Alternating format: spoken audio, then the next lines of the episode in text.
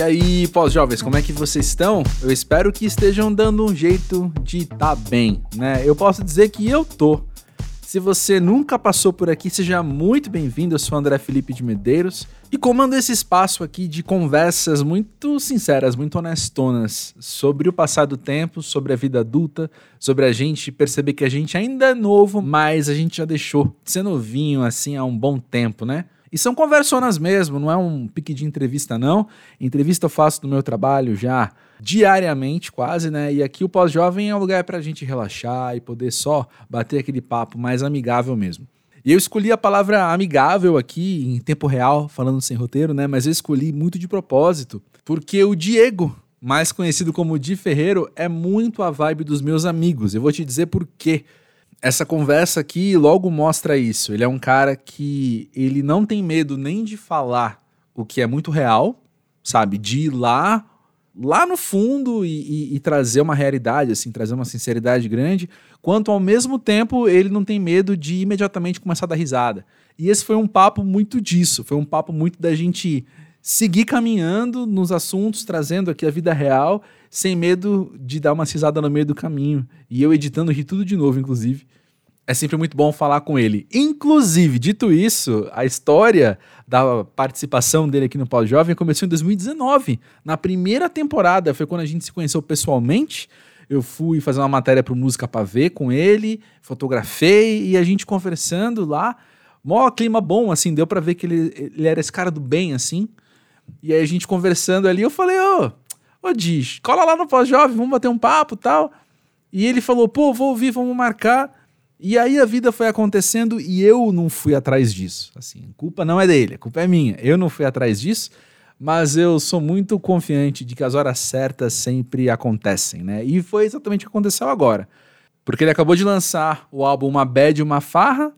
A gente foi bater um papo pro Música Pra Ver e estendeu a conversa. A gente gravou de uma vez os dois episódios, tanto aqui do Pau Jovem quanto do Música Pra Ver, que já tá no ar, tá bom? Se você não ouviu o papo com ele, é um episódio super bacana sobre a retomada dos festivais de música. Ele vai tocar no Rock in Rio com o Victor Clay, né, em setembro. Então a gente conversou lá sobre NX0, sobre a produção desse disco. E esse papo, ou melhor, e aquele papo complementa muito esse aqui do Pós-Jovem, porque se ali era eu sendo o repórter, ele sendo entrevistado, falando sobre a produção do disco e o show. Aqui é o outro lado, aqui é a gente conversando. Depois, sabe, meio que no bar mesmo, depois da entrevista, a gente no bar conversando sobre. Ah, sobre tudo, né? Também sobre as inspirações da composição desse disco, mas muito livre, falando aí sobre a vida, sobre a gente saber o que dizer, saber quando dizer. E foi muito legal poder ouvir a experiência dele com os enteados dele, que até onde eu lembro, eu posso estar esquecendo alguém muito precioso, mas eu não lembro de alguém aqui no Pós-Jovem trazer essa experiência tão explicitamente como ele trouxe, né? De ter enteados e ser essa figura, então, na dinâmica familiar ali. Bom, já me alonguei demais sobre o Diego, sobre o Di, vale dizer que ele também é de 85, assim como eu, mas ele ainda tem 36. E ele é daqui de São Paulo, como não é bobo, se mudou para Floripa sábio demais. E eu vou deixar que ele continue falando mais sobre ele. Antes de entrar no papo aqui, lembra de seguir o Pós-Jovem na plataforma que você escuta podcast, essa aqui que tá tocando. Segue e aproveita para dar uma olhada em quem já passou por aqui. Muita gente muito boa mesmo, muita gente que eu sei que você é fã e muita gente que você ainda não é fã porque não conhece, saca? Então dá uma chance, vamos fazer umas amizades aí com muita gente legal que já passou aqui pelo Pós-Jovem. Inclusive, no arroba Pós-Jovem do Instagram e do Twitter, a gente mantém contato entre um episódio e o outro. Mas agora ouve aí o papo com o Di Ferreiro e já já eu volto.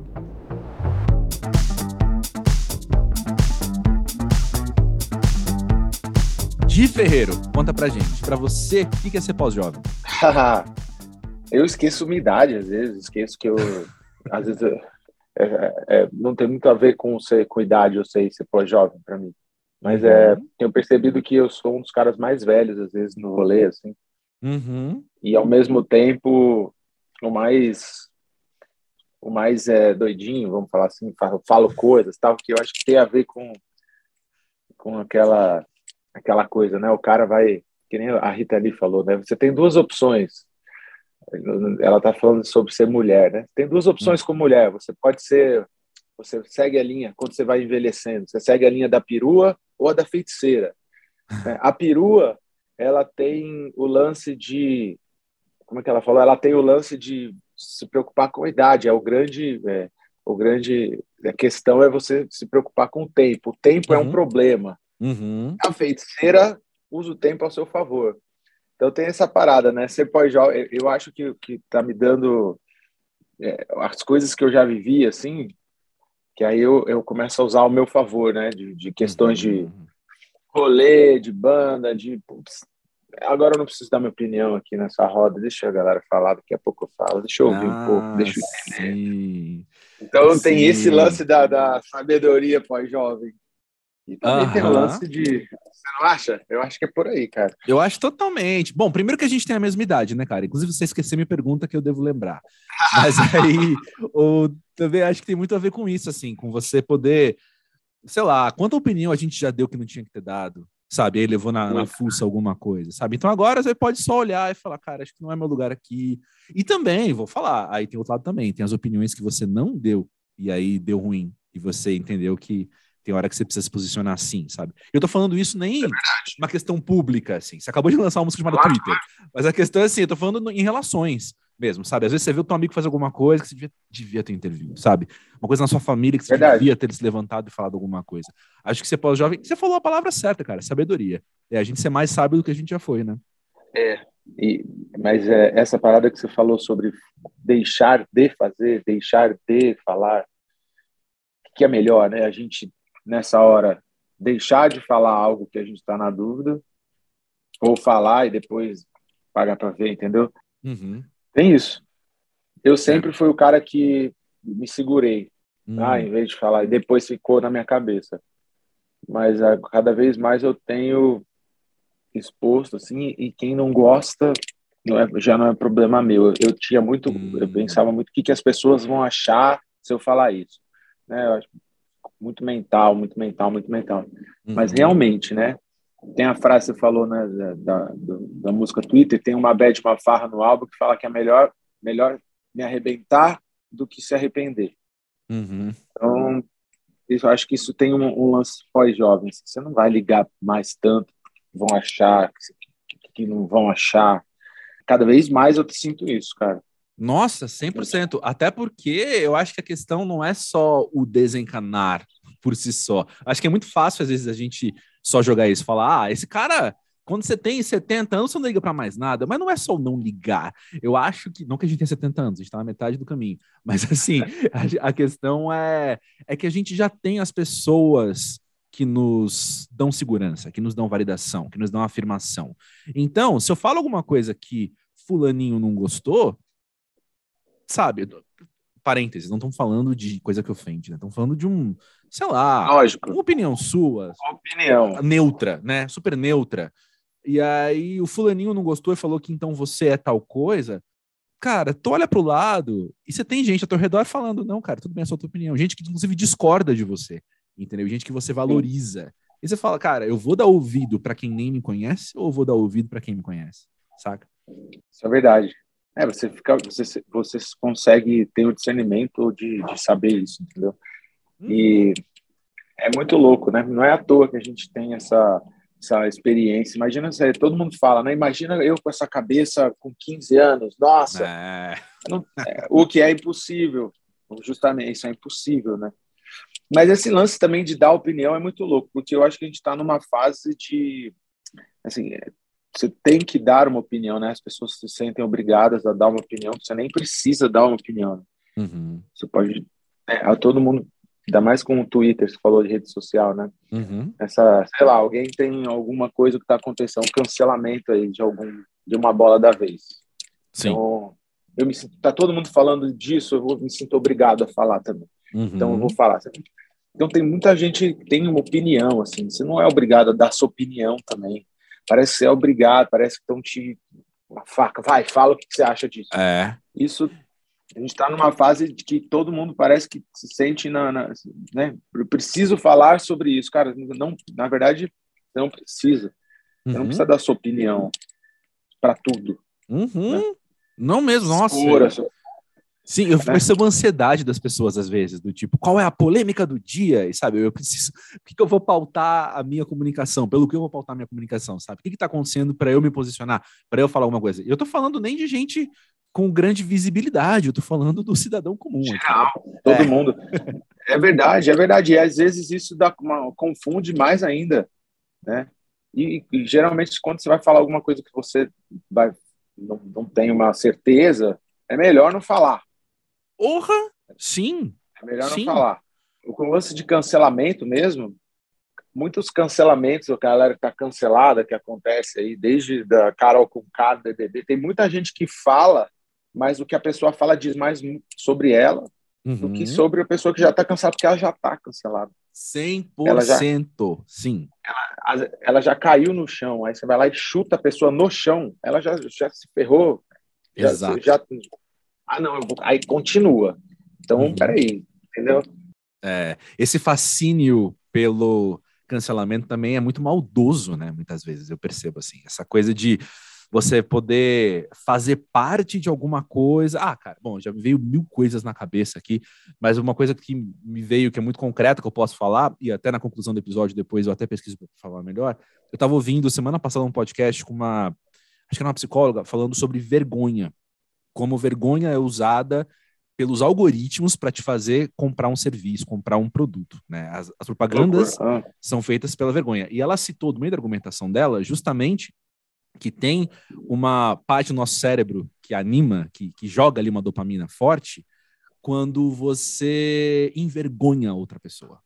Ok, sabe? Então, se eu te levar aqui, se eu te humilhar agora, vai ter uma sensação de prazer no meu cérebro. Isso é muito maluco.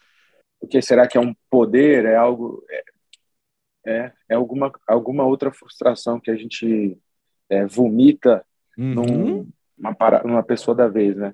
Que, tipo assim, esse caso que. É, é muito louco isso. Essa parada que rolou com o Monark, quando ele. do Flow e tal. Uhum. Eu fui no Flow.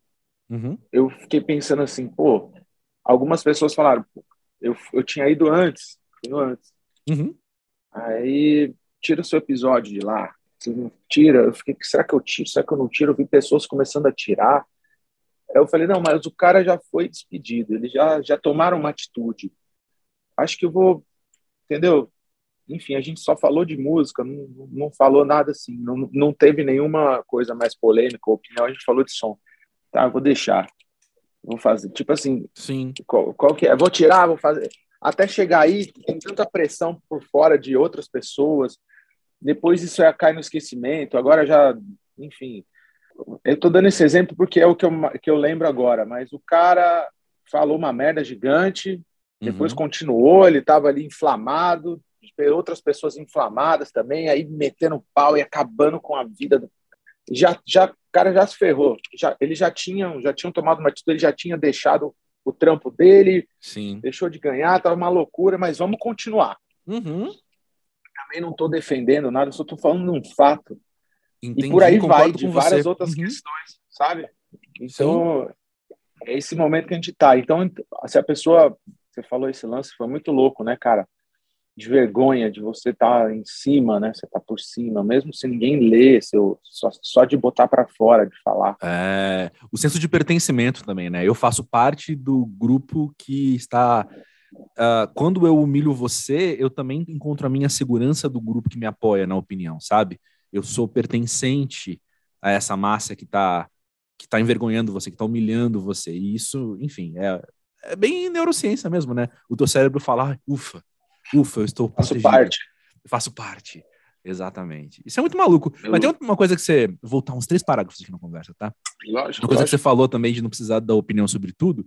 Uma coisa que, que me incomoda às vezes é o meme da Glória Pires, que ela fala, não sou capaz ah. de opinar, que eu acho aquilo perfeitamente sábio, cara. Sabe? Muito. É isso aí, eu não sou capaz de opinar. E a gente também, ser pós-jovem, tem a ver com lidar com essa vulnerabilidade que às vezes a gente, como homem, nossa cultura, como assim você não sabe? Como assim você não, não sabe pode. alguma? Não pode não saber. E a gente tem que olhar e falar, não, cara, tem, tem várias, várias limitações. Eu sei um pouquinho sobre um pouquinho, olha o tamanho da vida. Eu só sei um pouquinho aqui, ó. Então é, não, não sou capaz de opinar. Eu, eu me sinto muito mais seguro hoje, aos 37, de falar, não, ih, gente, vou ficar quieto aqui porque eu tô aqui para aprender, do que eu com 27 que falava, não, mas o que, que vão pensar de mim se eu ficar quieto, sabe? Total. E é muito louco, porque aí já entra esse lance do, do, de homem, de a gente querer mesmo falar, você tem razão. Até porque parece que, eu, que a gente com 30, 36, vou fazer 37 também. Né? Temos a mesma idade. 85. Mas, tipo, você. Melhor ano. É, Continua, desculpa. 85. Não, é isso aí. o ano do Back to the Future, eu acho. Ano do primeiro Rock in Rio. Ano do primeiro Rock in Rio, eu tava lá, hein? Na barriga oh. da minha mãe. É. Mãe, deu no que deu, né? Não vi, eu vi, né? Tinha uma, é. uma parede sonora da placenta ali, mas eu, eu, eu ouvi lá. Enfim, deu, e aí deu no que deu. É. Inclusive, imagina minha mãe me tem lá no show do Queen, é, que nem a, a menina do Metallica, né? Hum. Teve filho lá no show em Curitiba. Que Enfim, doideira. mas a gente tava. Eu te interrompi, né, cara? Dessa... Desculpa, eu tô falando de vulnerabilidade. Não interrompeu, não, não. Aí, não, é, é, é, é de, de, poder falar não sei. Era isso que eu ia falar. Tipo, é tão difícil você falar, não, isso eu não sei. Uhum. Que até você pede desculpa. Puta, desculpa, eu não sei. Verdade. Mas você não precisa nem pedir desculpa, né? Mas é uma A coisa que já vem do inconsciente. É. Uhum. Ah, desculpa, eu não sei. Tipo, desculpa porque você não precisa saber, né? Uhum. Mas é muito bom falar, não sei. Cara, não sei. Eu não sei sobre isso. Não, não, não sou capaz de opinar, é ótimo mesmo. Exato, concordo contigo.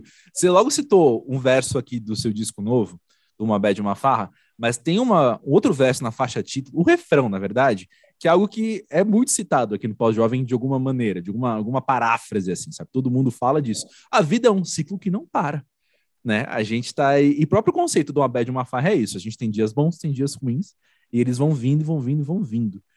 E aí, eu, na minha liberdade poética, na minha liberdade interpretativa, vou, vou falar que essa é a tua música mais pós-jovem até agora. Ó. eu acredito que sim. É.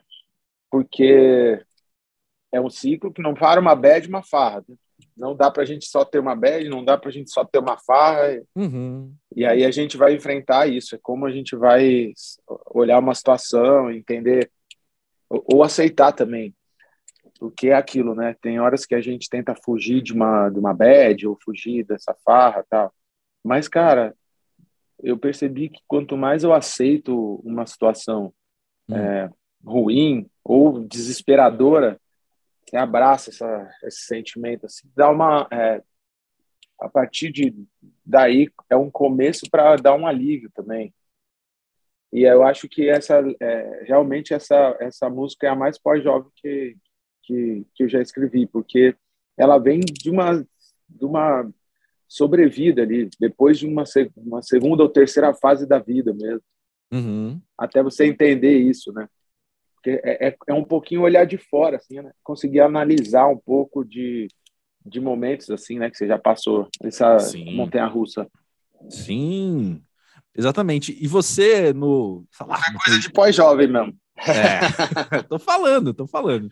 Isso sei opinar. Mas olha só, você no seu, entre aspas, dia a dia, você vai para esses extremos, sei lá, de uma bad, uma farra, parece que são, são, não são apenas dois opostos, são dois opostos bem extremos, né? Não é só, ah, estou um pouco feliz, estou um pouco triste hoje, estou um pouco chateado. Não, é uma bad e uma farra. Você, você tem esses extremos muito grandes ou você, enfim, transita mais aí no centro, na terceira via? Na terceira via, é. Agora, agora eu tô, tô, é, tô um pouco é, nessa fase um pouco mais sentimento, no, na parte sentimental um pouco melhor, mais na terceira via mesmo. Mas eu nunca fui não, sempre fui dos extremos. Eu e também, mesma sempre, coisa. É, o problema é que quando uma coisa que, que era ruim é que os extremos você tomar uma atitude nessa hora. Eu tomava uhum. atitudes preocupado com grana, eu ia lá e, sei lá, fazia uma merda. Aí, quando eu ia bem, tá, sei lá, bombando, eu gastava que nem um louco, e no outro dia eu falava, meu Deus, o que, que eu fiz? Então, esse. Porque você ficar preocupado com algo e, e, e você ficar uma coisa, mas a partir do momento que você, você materializa isso uhum. em alguma atitude que você não tá bem naquela hora, é, é o problema. Então, eu fazia isso, eu tomava atitudes nessas horas e aí agora eu consigo pelo menos sacar que espera, velho. espera, porque agora você não faz nada agora. Dá um uhum. tempinho. Isso é importante. Isso me ajudou, saca? É, não, é, porque eu já. Muita cagada, cara, muita cagada nesses momentos extremos. Eu acho que não, não é um privilégio meu só ter feito isso. Muita gente. Sim, é. Acontece. É, de falar, falar no show, de, de falar uma merda, errar, uhum. e depois piora, e vai, aí vira um, um turbilhão de coisas, arrependimento, e depois aí você volta. É muito louco. É sempre nesses momentos assim que é difícil você ter essa noção, essa consciência de, de se olhar nessa hora, cara. Uhum. Sair assim, olhar de fora. É legal, por isso que é legal. Às vezes tem músicas que me dão um recado, assim, né? Tipo, elas vão saindo, vão inspirando, e falo, pô, que da hora, né? O Di, o Di do passado, recente, né? Acabou de uhum. me mandar um recado aqui. Entendi. Olha, isso é muito massa. Esses dias eu entrevistei o Jair Naves para o Monkey Bus, o Jair Naves que já passou aqui pelo Pós-Jovem. grande beijo, meu amigo Jair Naves. E ele falou isso, ah, ele falou que ele vê as músicas que ele escreveu no Ludovic quando ele tinha 18, 19, 20 anos, e hoje parece também que tem horas que só agora que ele entendeu o que ele quis dizer naquela época, porque ali nessas coisas que vão, ainda mais ele, ele escreve de jeito muito terapêutico, assim, né? Ele vai deixando as coisas saírem, tal, tal, tal, tal, tal, que aí, só depois, depois de muito tempo, então, depois de 20 anos, que ele para e fala: Nossa, agora eu tenho bagagem também o suficiente para entender o que eu estava querendo dizer naquela época. É esse recado que ele recebe do passado. Doido, né? Muito doido.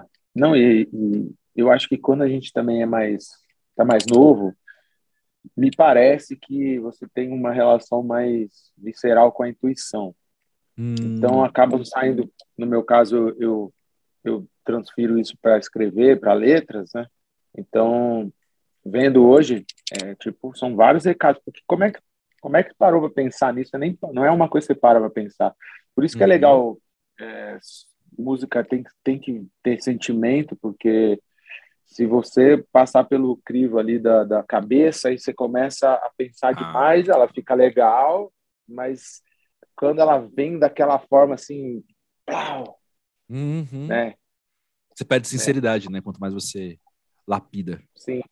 Outra coisa que, que uma, o pós-jovem aqui aprendeu também é nessa parte na hora de fazer música, né? Essa música, por exemplo, Twitter. Uhum. Eu sempre fazia o quê? Eu começava a escrever uma música e já pensava em como ela ia ser, e já tentava achar um nome, e aí eu acabava perdendo a noção do que eu estava fazendo na música e já virava outro se perdia.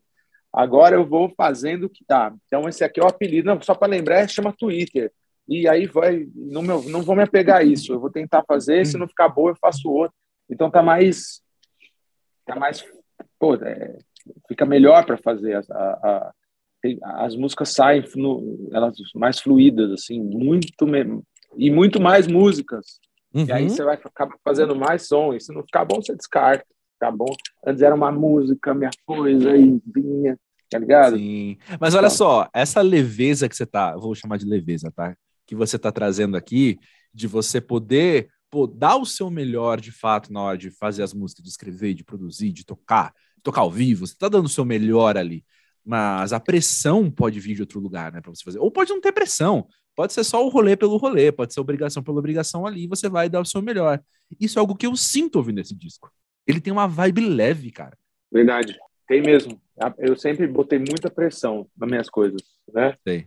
Principalmente de, é, depois no começo da minha carreira solo, eu tive, botei muita pressão, a pressão de não pode parecer com o NX, uhum. não é, é, putz, eu sei que não vai ser igual de números que o NX, mas de me comparar, é muita coisa. Uhum. Todo esse tipo de pressão até eu ficar calmo para lançar um som. Agora, uhum. nesse álbum, realmente eu estava fazendo o que eu queria, cara. Tipo assim, vou fazer o que eu quero para fazer um ao vivo, para tocar, porque eu, eu percebi que a no, no final das contas, a diferença da, da, de eu lançar uma música naquela fase, com aquela pressão, e agora, é, nem, não vai estar nas minhas mãos quem vai, o que vai acontecer no pós. É o mundo que vai digerir, e o meu processo lá foi mais doído, e não é tão prazeroso, e aí acaba sendo eu não quero ter essa relação com a música mais. uhum. Já tive muito. Falou do dessa da, do desculpa do Ludovic, o uhum, Jair Naves. Uhum. O Jair que tinha essa parada de escrever terapeuticamente, né? Que nem uhum. o John Lennon tinha também, só escrevia quando sofria. Eu também, que eu acho que é muito do emo ali né, daquela geração, né? Uhum. Você, você escreve sofrendo e tal, e quando você tá bem, você vai fazer outra coisa, não fazer é. música. Né? Agora, nesse álbum, eu tava feliz, bem, e fazendo música, porque eu só fazia quando eu não estava feliz, estava mal, estava deprê, estava triste. Uhum. Também fiz música na farra, uhum. não só na bad. Ah, boa. E acho também essa coisa da recepção do público, eu, eu entendo, principalmente você ali, logo, logo após o NX ter dado, ter dado a pausa, né, ter dado tempo, que você fica olhando e falando, cara, eu tenho muito a perder, eu vou ficar aqui, não, não tem como noiar às vezes, né, você fica, muita pressão, é muita coisa ali. Mas no fim das contas também, isso de como as pessoas vão se identificar com o seu som, acho que é tipo namoro, cara, tem quem queira, saca? É isso. Você, você vai colocar aí no mundo, vai ter gente que vai gostar. Talvez não são as mesmas pessoas, talvez é uma intersecção daquelas, mas se você curte, o pessoal que está com você está curtindo também, mais gente vai se identificar com o seu trabalho, né? Exatamente. É, aí parece que vai essa leveza que está falando também vai vai para as pessoas que vão ouvir e aí quem ouvir, ok, cara, esse cara não gostou também, uhum. ficava tão preocupado com quem gostava, quem não gostava, sabe? Uhum. É, pô, aí a gente vai trans, é, transparecer uma, uma, uma, uma, silhueta ali no show que eu vou estar preocupado com os outros. Caralho, eu tenho que fazer minha música, cara. Preciso uhum. tocar, mano. Fazer meu som, velho. Aí é tanta. Porra, é a hora. Eu vivo para isso, pensando, né, cara? Ter para essa uma hora aqui, sacou? Eu ficar ali cantando. E aí, de repente, eu lembro de fazer shows assim, na, de entrar no show mesmo na quinta, sexta música. Uhum. Depois eu nem sabia onde eu tava no automático. E você fala, caralho, velho. E aí eu vejo os vídeos, cara, às vezes tipo, eu tava até a postura, postura Sim. assim para baixo, assim, tá ligado? Uma coisa uhum. que você tá cantando tá, e aí depois você dá uma florescida assim no palco. Uhum. Tudo isso, cara, é, é, somos seres mentais às vezes e a gente esquece de só uhum. tentar fluir mesmo, tentar fazer, errar também depois, se errar também, foi, tem outra na próxima, tá tudo tão rápido, depois já tem outro show, vai, vai ter outra coisa. Então, em cima disso que o, que o álbum saiu, sacou? Eu não vou uhum. ficar me preocupando, vou parar. Claro que ele tem, que a, que a gente, para os nossos projetos, para nossas coisas, a gente pensa, tá? mas não é essa a questão. Estou falando bem, bem na hora da intuição, na hora do show, na hora de fazer a música. Uhum. Essa preocupação já me, me derrubou muito, cara, e é, sou eu mesmo comigo, né? Uhum. E como é que foi saber o que você ia cantar nessas músicas, então? Trabalhando com essa leveza e trabalhando, enfim, de ter escrito coisa na bad, mas ter escrito coisa na farra também. Como é que foi você saber quais eram as letras desse disco? Eu comecei a. Eu estava em, em, outra cidade, né? Eu me mudei, fui para Floripa, estava, né? Tipo, tentei começar uma outra vida em outro lugar, assim. Uhum. Né? Tava achando esse, esse rolê interessante, pegar um quarto, montar um cafofo, assim, tipo como se fosse das antigas, assim, colocar um colchão do lado, um, tal, fazer uma acústica, Sim. improvisar um bagulho. Tava gostando disso. E aí começar em cima daí escrever. E aí eu comecei a, na verdade, sobre o que eu ia dizer, assim, eu, eu começou a vir depois dessa vez. Geralmente eu escrevia antes. Uhum. As músicas de som mesmo, tocar um violão, deixar ela fluir. Aí eu falei, cara, essa música tá me trazendo isso, né? Uhum. Tipo, tirando algumas, a própria Twitter tem esse nome porque eu lembro que eu escrevi no Twitter uma frase, né? Eu já cansei de apagar o fogo, uhum. né? E aí a galera começou a interagir, dúbia, daí eu né, essa frase. É, vem, hum. pode significar várias coisas. É.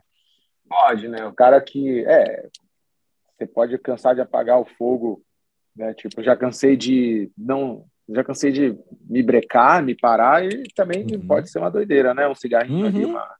que eu acho que é legal ter, ter todas essas mensagens aí, aí o cara vai interpretar do jeito dele também. Perfeito. o que ele quiser. Perfeito. Se o tweet não foi claro, é porque não era para ter sido claro.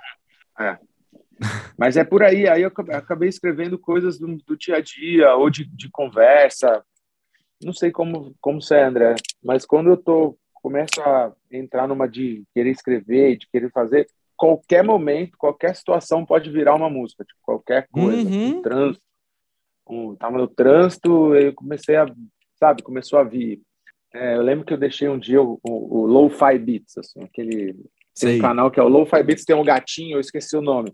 Aí fica, pô, rolando lá a parada, começa a vir uma melodia, eu lembro que já veio um, uma letra, tipo, é, é, você fica no modo, no modo composição, assim, e depois uhum. passa, sacou? Uhum. Passa agora também, passa. Massa demais, cara. É, eu, eu, eu tenho essa, essa coisa muito de. A palavra que eu vou usar, no meu caso, é que eu fico muito obcecado com as ideias, né? Então eu entro muito nesse modo, assim, né? tipo, tem um projeto novo que alguém vira para mim e fala, vamos fazer um projeto assim, assim, assado. Os próximos 12 dias vão ser pensando só nisso. Mergulha. É, então Entendi. eu vou ver, eu ligo a televisão, eu tenho uma ideia para aquilo com coisa que eu na televisão. Eu abro o Twitter, vou ter uma ideia para aquilo com coisa que eu li no Twitter. E por aí vai, né? Você tá nesse modo, agora vai. E tudo é um sinal, pra, parece assim. Não, e, e, esse, e esse processo é, é muito, é muito foda, né, cara? Porque ele é tão legal que quando eu tava fazendo o álbum, eu tava gostando tanto de, dessa parte de compor e só ficar ali, uhum. que eu falei, caralho, o que rolar daqui para frente, porque isso aqui já tá bom. Eu até ficava, tomara que eu fazer aquele trabalho, né? Porque assim, tem um trabalho de você lançar que é um pouco mais burocrático do que você né, tipo assim, do que um artista, né? né? Uhum. É, do que artista. Um artista que é o quê? Pô, eu quero tocar, quero compor, quero viajar e quero fazer show. Mas, cara, você vai lançar o álbum, a gente vai, pô, tem que acordar cedo para ir num tal lugar, pôr uma roupa, me arrumar e tal. É, é um outro, uhum. é um outro protocolo, sacou? Uhum. E aí é tão legal compor, cara. É tão legal é... que, que aí você pô, vou ter que continuar nessa vibe agora para colocar ele no mundo, assim. Uhum. Mas é, eu já, já sofri muito com isso, muito, muito, tipo, putz, ferrou, acabou agora, velho. Agora a gente vai ter que trabalhar o álbum. Agora eu vou ter que trabalhar, vou ter que ir lá gravar o clipe, puta, tal lugar, clipe Sim. assim. Adoro ter a ideia do clipe, mas cara, aí não adianta, velho, faz parte. Hoje eu Mas, também consigo levar isso muito mais uma boa, tá ligado? É o que eu ia falar. É, você também tem, assim, à tua disposição criar ferramentas para curtir esse momento também, né? Sim. Às vezes é mais é. difícil é. que em outros momentos, mas enfim, né, tem hora que você ah, dá é, um jeito de curtir. Dá um jeito, velho. E aí é legal ter pessoas também legais do meu lado. É isso que eu Sim. sou o principal. Montar, Sim. tipo, um time da hora, uma banda, que nem pô, uma banda que tá comigo, a gente fez um show, fiz um show ontem, a gente estava num bar aí às quatro da manhã, uhum. falando merda, curtindo e tal, pô, foi da hora, entendeu? Uhum. Isso, isso é legal, né? Você se secar dessa, dessa galera que tá afim, tipo. Total. O Batera tem 21 anos. Ah. Ele é jovem mesmo, pra uhum. Peraceta. E aí, pô, e os outros caras da banda, eles já foram. São dois caras que eram do Cine, da banda Cine. Uhum. Pô, irado, entendeu? É legal, é, é uma outra, um outro rolê, uma outra gig, uma outra parada. Então tá.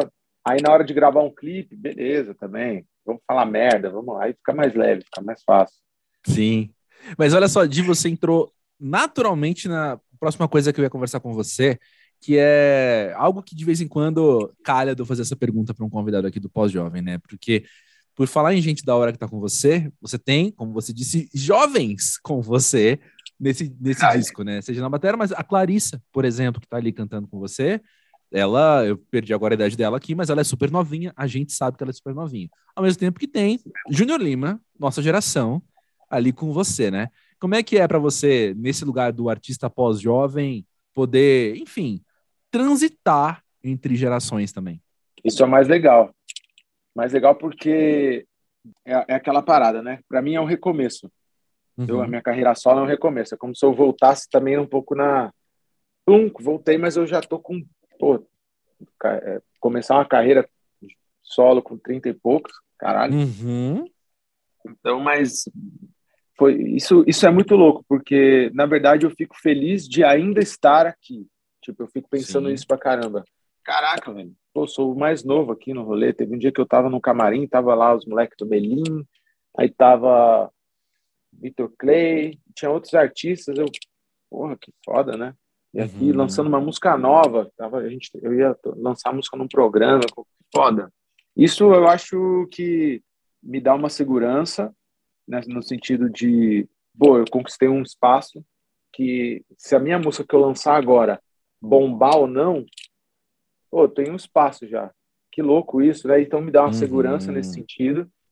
Mas ao mesmo tempo, eu como artista, eu fico querendo fazer coisas novas e, e, e continuar e fazer usar menos o meu passado possível, porque eu não quero, eu quero fazer Sim. uma parada nova. Sim. E essa, é, é, a Clarissa, por exemplo, e o, o Peraceto Cabatera, e uhum. o Vitor também, que ele, Sim. ele é mais novo, o Vitor tem 10 anos, o Vitor Clay tem 10 anos a menos. Uhum. Pô, já é uma puta diferença. Pô, é uma, é, me traz muita inspiração também. Isso é incrível, tá ligado? Isso é, uhum. isso é irado, né? E aí você vê que tem, tem gente com cabeça de pós-jovem ali também, bem mais novo. Ah, fala, Nossa, como, como eu sou como eu sou. Imaturo. Como eu sou um moleque imaturo, é. Eu é. sou imaturo, um eterno, eterno imaturo. É, eu uso essa, essa palavra, ela veio rapidinho porque eu tenho usado essa palavra para falar das pessoas que às vezes aconteceu isso exatamente ontem. Tô fazendo um trabalho e não lembro que a menina tinha 24 anos e eu falei: "Ah, não, quando quando você quando eu tinha essa a tua idade, você estava no ensino fundamental". Falei: "Quando você tem?" Eu falei, 37, ela falou, não parece. Eu falei, é que eu sou imaturo. Fala isso. Mas isso eu, ganhei de um motorista do Uber que me chamou de imaturo uma vez, porque ele viu uma conversa minha, eu dando risada, eu meio bêbado também, mas eu dando risada, mandando uma mensagem, e ele não era brasileiro, ele estava aprendendo português. E aí ele falou, ah, você é imaturo, né? Nossa, o cara, tipo, falou, pô, sim, te definiu. Não, mas eu acho que eu, eu, eu tô percebendo que eu sou o, o, do tipo também que é quando eu sou novo, eu sou velho, e quando uhum. eu sou velho, eu tô mais novo uhum. na cabeça. Uhum. Né? O que eu não sei se é bom, mas eu tô curtindo, entendeu? Eu tô curtindo. É, tô, entendo, tipo, me identifico. É, né? não, é, sabe? Tô curtindo fazendo várias coisas que eu não, não fazia antes, que nem dava. Sair de rolê e, enfim, tomar uma e ah, sem se preocupar, e aí outro dia tem coisa, e é ressaca, você fala, meu Deus, não sei, não era assim antes, eu era tão sério, né? Desde a época do NX bombado, cara, sério, assim, nunca...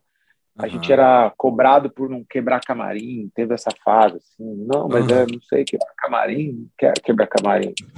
Não, mas é loucura. Nossa, se eu fosse você, eu estaria fazendo orgias e. Caralho, sério? Que louco, né? Doideira. Não que agora esteja, mas é, mas teve isso, né? O rock sem transgressão, que hoje seriam cancelados, né? Se quebrasse uhum. um camarim. Então, uhum, talvez exato. a gente estava um passo à frente, é. É, estava vivendo um momento mesmo, nessa transição. Uhum. Um, um, passo à frente, já é de, da, da nossa geração, isso. É. Bom, eu acho cafoníssimo, eu acho cafoníssimo, cafoníssimo, cafoníssimo essa postura de um rock de várias décadas atrás que tenta se manter, oh, porque e tem até uma coisa de impostação de voz para falar, sabe? Essa molecada! Que eu acho cafoníssimo, é cara. É. É cafona, cara. E assim, se, mas se for genuíno, beleza, mas a maioria das vezes é uma coisa de manter um status quo. Perfeito. Perfeito. Aí, aí se você.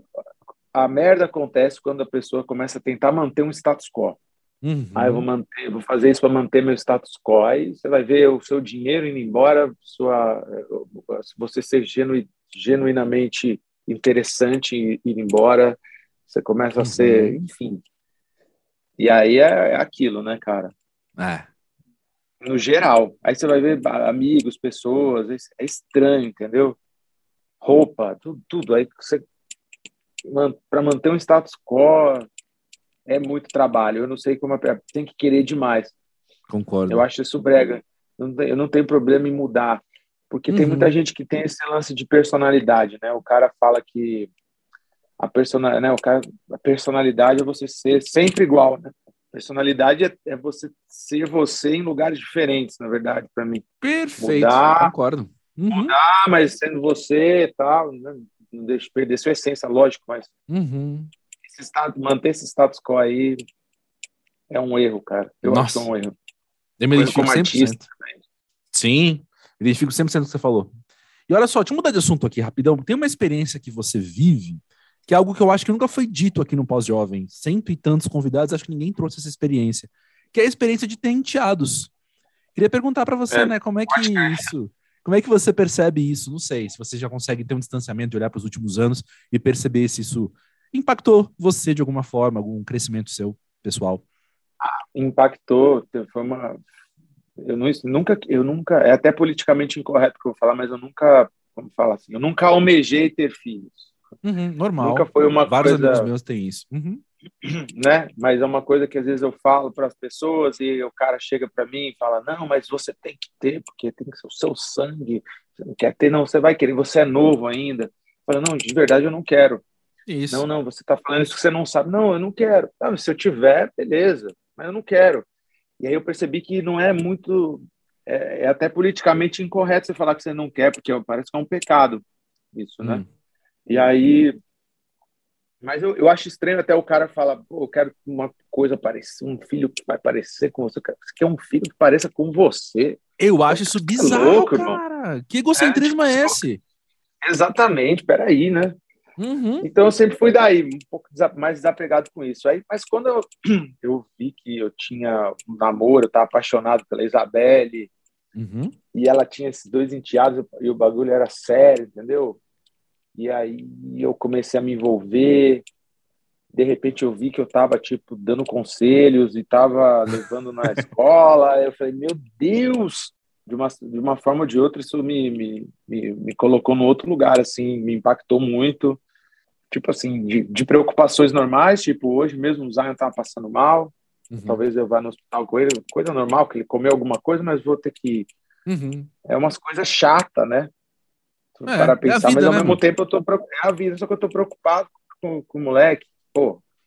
E aí, no meu caso, né, tem enteado, né, e, e- eu tive que é, tem que ser uma, uma- um desapego com uma adaptação, porque assim, os dois têm pais.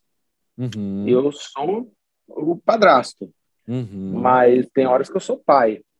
Uhum. E tem horas que, e assim, eu sou amigo dos pais, porque eu quero ter uma relação, eu já percebi que tem que ser Perfeito. assim. Uhum. para todo mundo, né? É, e aí eu e aí eu resolvo a situação, de repente eu estou no meio, aí como é que eu posso ajudar? E aí eu sou o melhor amigo dos moleques, levo os moleques para tomar uma, começa a Uhum. mostrar é, coisas que são relativamente tabus, desde droga, né? Que sei lá, tomar uma, maconha, falar de tudo, falar de Uhum. tudo abertamente. Porque se não for o que eu vou falar, ele vai simplesmente ver e vai fazer do jeito que ele quer, vai entender de outra forma. Eu acho melhor a gente trocar essa ideia aberta, é muito mais fácil que os pais, eles também Uhum. acham mais. Então, todo esse mundo, esse universo, cara, me, me colocou, tipo, uma responsabilidade que foi ótimo. Uhum. Me, me colocou um pilar, me travou, assim, porque eu acho que senão, é, talvez eu teria perdido um tempo fazendo outras, outras cagadas, assim, que não precisava mais Uhum. como, como as coisas se encaixaram. Então, meus enteados, eles me, me põem um pouco com o pé no chão, assim, para, sei lá, passar alguma coisa para frente, assim, não guardar uma informação para mim, de várias questões. E eu sou o cara que é tipo, pô, tem uma banda, tem um sou artista, eles, tipo, as molecadas, os, os amigos, colam no show, é, é muito mais fácil eu me infiltrar no mundo deles, assim, entender. Uhum. Eu gosto de games, eu gosto de. Enfim. Aí eles me mostram bandas, artistas, moleque me fala, pô, tô jogando basquete, eu curto basquete, não sei o quê, eu queria cortar o cabelo, eu queria fazer uma tatu, que nem os Zion quer fazer uma tatu, aí vamos, vamos pensar uma ideia. Isso tá sendo irado para mim, aí viram, viram amigos mesmo, sacou? Viram. Eu nunca imaginei, cara, André, nunca imaginei. Uhum.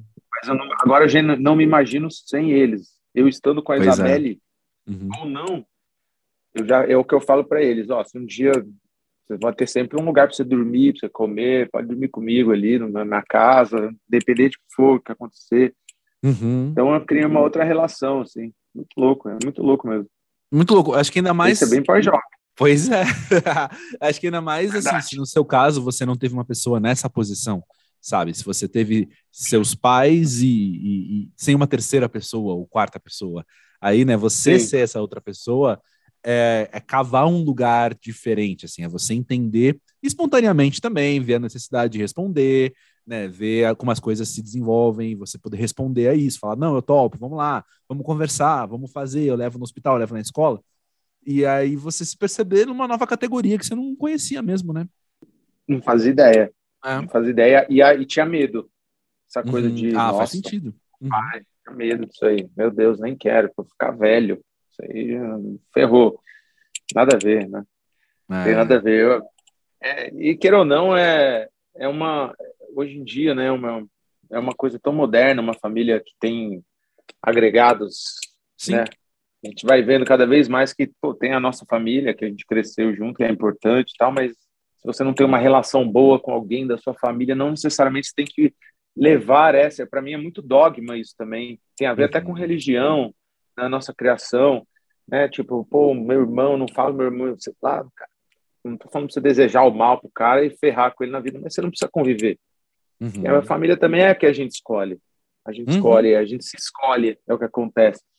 Isso agora, na, isso é para mim é, é, a minha vida, cara, porque a minha família, meus pais são é tipo eu tenho uma família perfeita assim, né? Meu pai e minha mãe são casados até hoje, são pais, eles, minha mãe cola nos shows, cola junto, amiga dos meus amigos, ela é astróloga, uhum. faz um mapa astral de geral, fica toma uma, tal. Meus pais são da hora. E aí aí já viraram avós também dos meus enteados, já viram uma coisa maluca, uma loucura toda, sacou? Pra isso também é legal. É. Massa. Cara, para acabar aqui, eu quero voltar pra música. Mas eu quero voltar pra música dentro da linha do tempo que a gente está propondo aqui também. Como que você tá. acha que o Di do NX0, de sei lá quantos anos atrás, o que, que ele acha desse seu disco, do Uma Bad Uma Farra? Nossa, boa pergunta. Será que ele ia curtir? Não sei, será que ele ia olhar e falar, ah, tiozão, Tiozão ali tentando fazer um bagulho moderno, novo. É que eu me julgo muito. Mas eu acho que eu acho que o dia lá de trás, né? O dia lá de trás, primeiro que tá vivendo um turbilhão de coisas assim com a banda, mas se o dia como fã, como fã, tipo, acho que ele gostaria de algumas ali. Uhum. Não de todas. Uhum. Ele teria assim a, aquela tem uma música que chama Um Brinde, acho que eu gostaria de outra que chama Onde é o Céu. São as músicas mais com banda, mais tocadona, um pouquinho mais é, literais, não precisa parar muito para talvez uhum. se aprofundar em nada.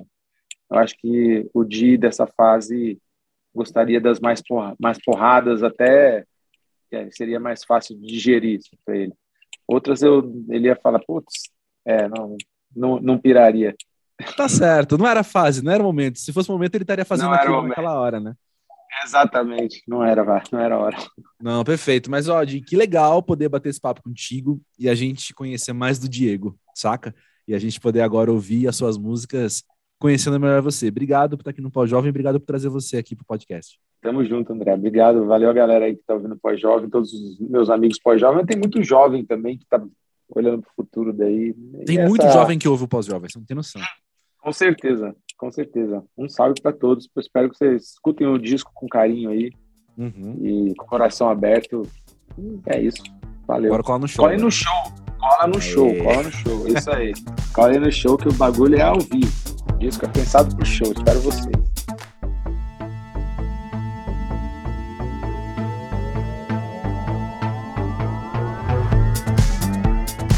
Eu tenho brincado cada vez mais durante as gravações, ou, enfim, nos bastidores das gravações do Pós-Jovem, que o podcast é uma grande desculpa para eu forçar alguém a ser meu melhor amigo por 45 minutos, sabe?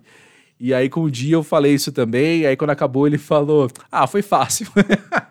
enfim, como eu falei, é muito vibe dos meus amigos mesmo, assim, acho que por isso que foi tão prazeroso sentar e conversar com ele. Me senti muito em casa e que bom que ele também. Que bom que para ele também foi fácil, né?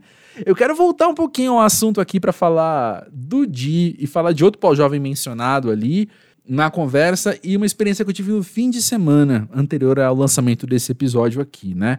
Eu quero falar sobre o lance que o Di falou das composições dos recados que ele recebe do passado, né? Quando ouve alguma música ali dele. Também o Jair Naves, que falou, né, que só entende algumas coisas que ele escreveu aos 18 anos hoje, assim, né? hoje ele entende aquela, como é que fala? A complexidade do que ele falou ali.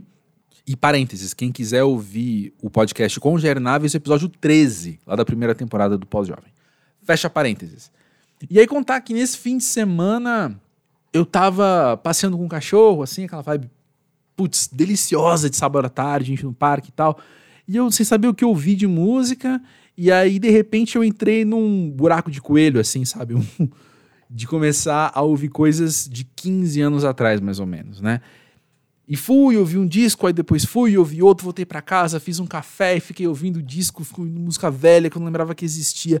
Eu não lembrava do disco, quanto menos daquelas músicas, mas eu sabia cantar. Olha que louco, eu não lembrava que aquela música existia, mas eu lembrava da letra, sabe? E aí tive um momento muito meu, assim, de poder ressignificar essas músicas também. E é muito louco a gente parar pra ouvir um disco antigo, um disco que a gente não ouve há 10, 15 anos, porque muitas vezes aquelas músicas estão atreladas a coisa que a gente viveu, né? A pessoas que faziam parte da nossa história, que hoje não fazem mais, a situações ali que, sei lá, que incomodaram ou que trouxeram prazer e hoje, né, à luz do tempo, à luz de ser pós-jovem, a gente pode olhar para elas, para elas as músicas e também elas as situações, na verdade, né, com outros olhos, mas as músicas podem ter novos significados. E eu acho que, sei lá, cara, a arte é muito preciosa pra gente datar ela, sabe? Pra gente falar, olha só, esse baita disco com umas baita composições que eu ouvia aos 20 anos, portanto pertence aos meus 20 anos, eu não vou resgatar hoje. Que baita desperdício, né? Acho que o lance é esse. O lance é a gente poder resgatar essas obras enquanto obras também, se permitindo entender mais de quem a gente foi e de quem a gente é no meio do processo, sabe? Ah, olha só, eu lembro que essa música, eu lembrava que ela existia, agora, agora que eu tô aqui cantando ela, eu lembro que ela me batia muito forte, né? por causa daquilo, daquela história que eu vivi, daquela pessoa que, pô, no meu caso ainda, eu ouvi assim, disco que, que me foi recomendado por gente que não faz parte da minha vida mais, né? E eu lembro de estar tá ouvindo ali, da gente ter aquela conversa sobre aquele disco. E que bom poder ouvir ele hoje como se fosse uma novidade, né? Em outras palavras, que bom poder ouvir ele hoje para minha vida de hoje também, sabe? Lembrar do significado que ele teve, lembrar do que aquela música me falou um dia, mas também, pô, poder agora colocar isso a meu favor do presente, sabe? Poder ter uma experiência nova com aquela música. Isso pode ser feito também com livro, com filme. E eu vou ser sincero que não é a primeira vez que eu toco nesse assunto aqui no Pós-Jovem, mas eu acho muito pertinente mesmo. E é uma coisa assim, uh, muito como é que fala? Muito palpável, né? Porque eu vivi nesse fim de semana isso. Fiz esse exercício quase sem querer, né? Eu encontrei, esbarrei num disco que me levou, outro disco me levou, outro disco. E aí me levaram a várias lembranças, me levaram a várias histórias e a várias ressignificações. E que bom que a gente pode ressignificar então. Que bom que aquela música que te lembra alguém que te fez sofrer tanto, agora pode apenas ser uma música boa, sabe? A gente pode separar a memória atribuída do significado que aquela música tem hoje, sabe? Eu posso criar novos significados, eu posso criar novas narrativas, enfim. Que bom, que bom que a gente não precisa aprisionar as obras no tempo. Elas podem se manter vivas, assim como a gente é vivo. A gente está aqui né, em movimento, a gente está aqui mudando, e uma canção gravada ali em 2007, sei lá, ela pode ter uma vida nova hoje, com o meu olhar pós-jovem. Não é não? Pô, a gente pega para ler os livros de séculos atrás, cara, e dá significados novos para eles.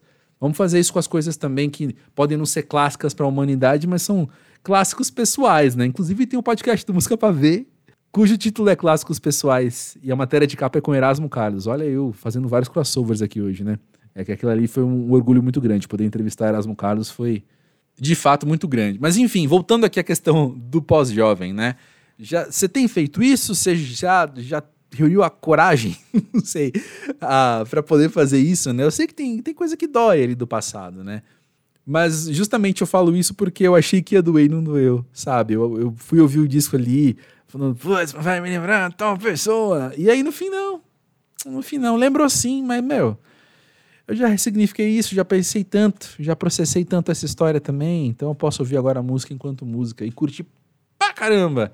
E que bom, já adicionei ele na minha biblioteca do appzinho do meu player preferido e continuarei ouvindo daqui para frente. Conta mais você agora também sobre suas experiências, né, de olhar para o passado e poder resgatar essas obras, seja música, seja o que for.